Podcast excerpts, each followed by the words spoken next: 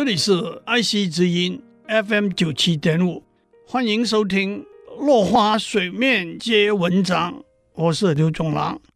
今天我们谈《三字经》的孝悌：香九龄，能温席，孝于亲，所当执；融四岁，能让梨，弟于长，宜先知。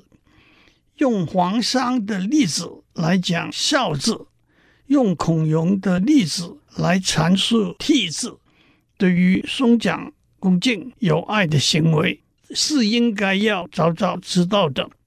黄香是东汉时代人，年仅九岁，母亲就过世了，和父亲相依为命，小小年纪就懂得孝顺和照顾他的父亲。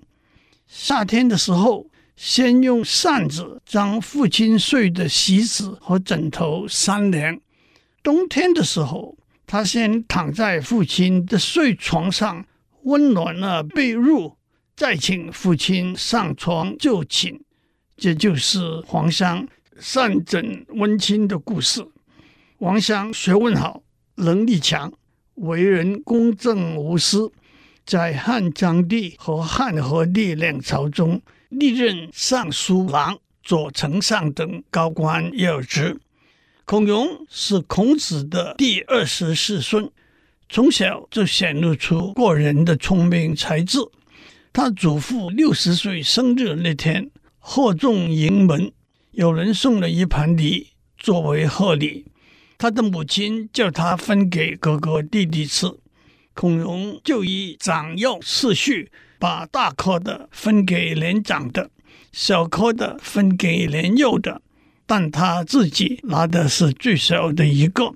他的父亲问：“为什么别人得到的梨大，你得到的梨小呢？”孔融说：“树有高低，人有高矮，尊老敬长，人之道也。”这就是孔融让梨的故事。有人开玩笑说，孔融运气好，一盘梨有大有小，分起来容易。如果梨的大小都差不多，或者梨的数目不够，他会怎么办呢？有位朝廷大官张公义，一家九代同住在一起，和乐融融。有一天，皇帝赐给他一颗梨，虽然大家都分享皇帝御赐的梨。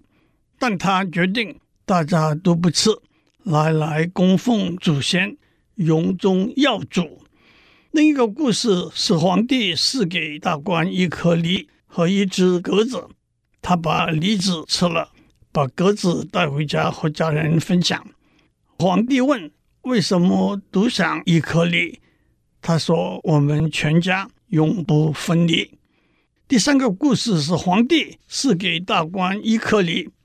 他找来一大缸清水，把梨子打碎，丢在水里，让家族每个成员喝一口缸里的水。如此一来，全家人都能一起尝尝梨的滋味。